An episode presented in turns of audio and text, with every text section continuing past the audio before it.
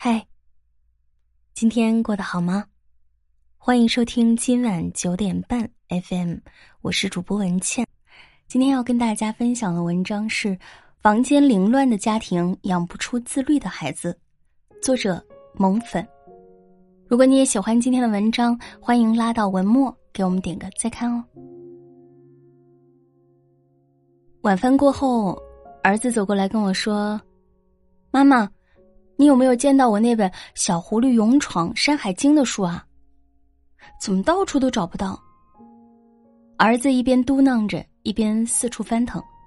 我环顾一下家中，一堆绘本书散落在沙发上，几个布娃娃掉落在地板上，就连睡觉的床头边还放着几件要换洗的衣服，心里顿时有一种内疚感。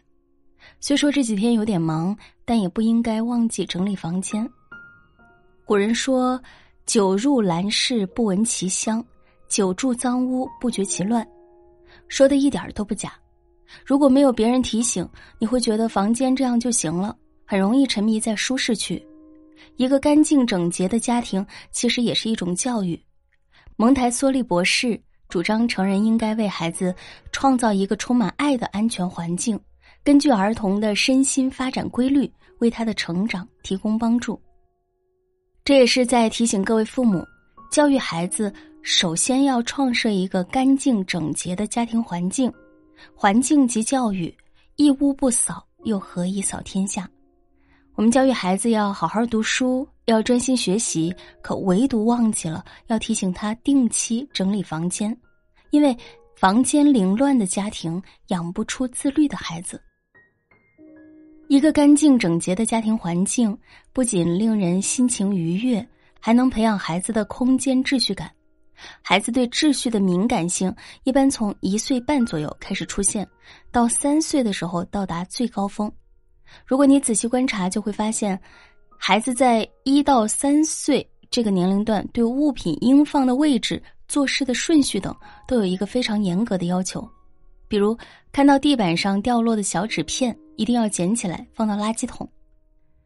蒙台梭利就曾在其著作中讲过这样一个案例：一个六个月大的小女孩在房间里玩耍，这时一位妇女走了进来，随手把阳伞放在桌子上。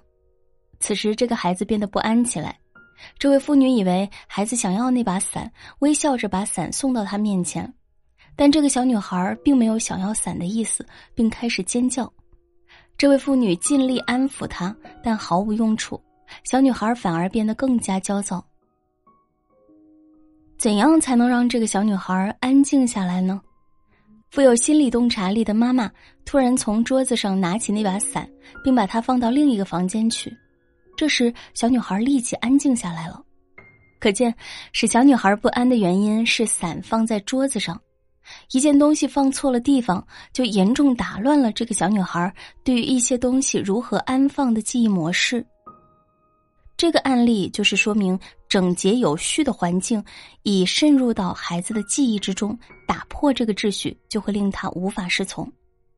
孩子对秩序的敏感性各有各的行为方式，有些行为在家长眼中可能像是执拗或特殊的癖好。当孩子处于秩序敏感期的时候，家长若能进行正向的引导，把家里整理的干净有序，让孩子学会物归原处，就能巩固孩子的秩序性，养成一个很好的秩序感。作为父母，都希望孩子能有一个好的专注力。对于十二岁之前的孩子来说，他们之间的差距往往体现在专注力上，专注力越高的孩子，成绩往往越好。而一个孩子能否做到专注，很受家里的环境影响。在我们的日常生活中，经常看到这样的情形：客厅里堆满了各式各样的玩具，孩子玩了这个又玩那个，每个玩具都是三分钟热度。玩具太多，房间凌乱，就会分散孩子的注意力。之前在网络上曾经有一个热度很高的话题：你们家孩子上网课的时候，书桌都是什么样？这个话题引发大家的热烈讨论，更有家长纷纷晒出了自家孩子上网课时候书桌的图片。有的一边上网课一边吃东西，屏幕前堆满了零食；有的摆满了各种笔记本、铅笔、橡皮、圆珠笔，横七竖八；但也有一些画风不同的小清新。孩子的书桌是那么的令人赏心悦目。虽然书桌整洁程度不同，并不能判别一个孩子将来会不会有出息，但从另一个层面可以看出孩子日常的行为习惯怎么样。然而，一个不争的事实却是，凌乱的书桌和房间会让孩子缺乏条理性，导致孩子精神不集中，也容易引发情绪不稳定。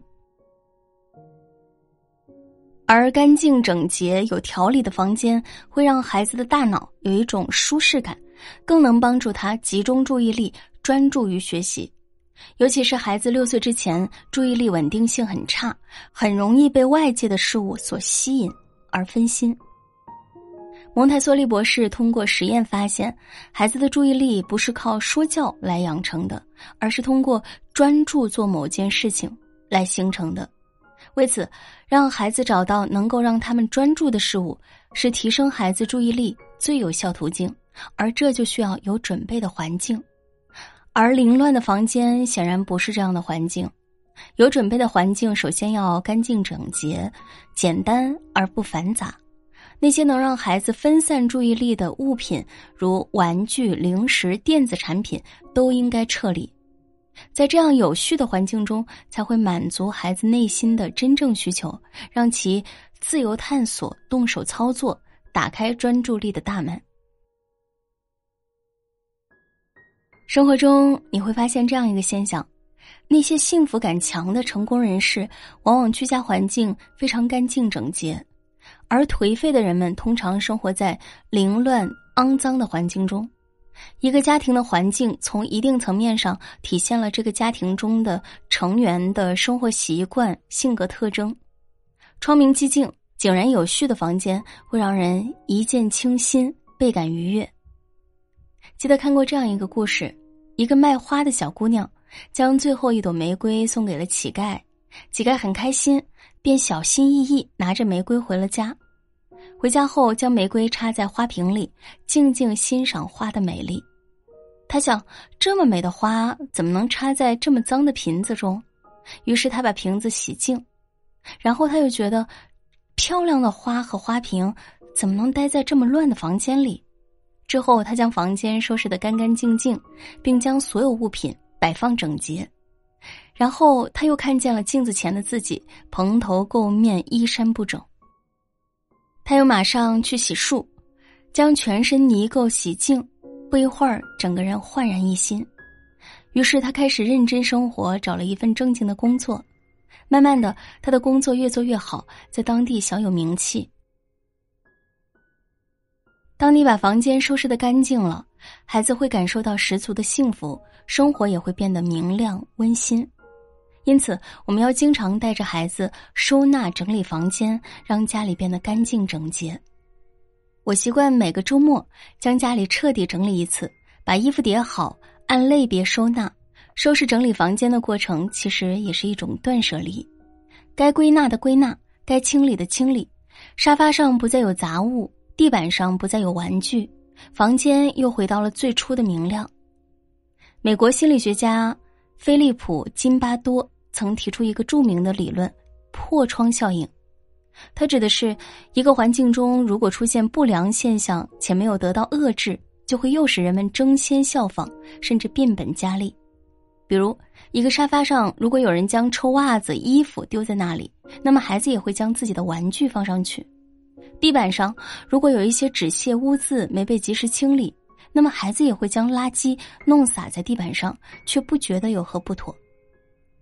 回过头来反思一下，国宝找不到他喜欢看的书，很大原因在于这段时间我偷懒了，没有及时整理房间导致。破窗效应产生，家里就会凌乱不堪。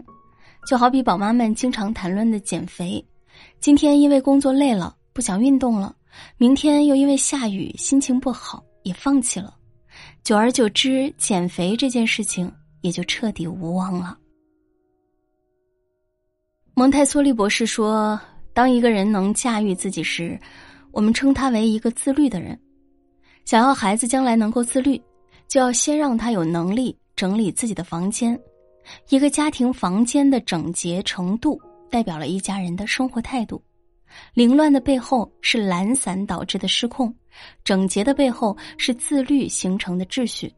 作为父母，我们只有做好榜样，孩子才能长成我们心目中的样子。点个再看，你想要孩子成为什么样的人，你就去做什么样的人。共勉。晚安，好梦。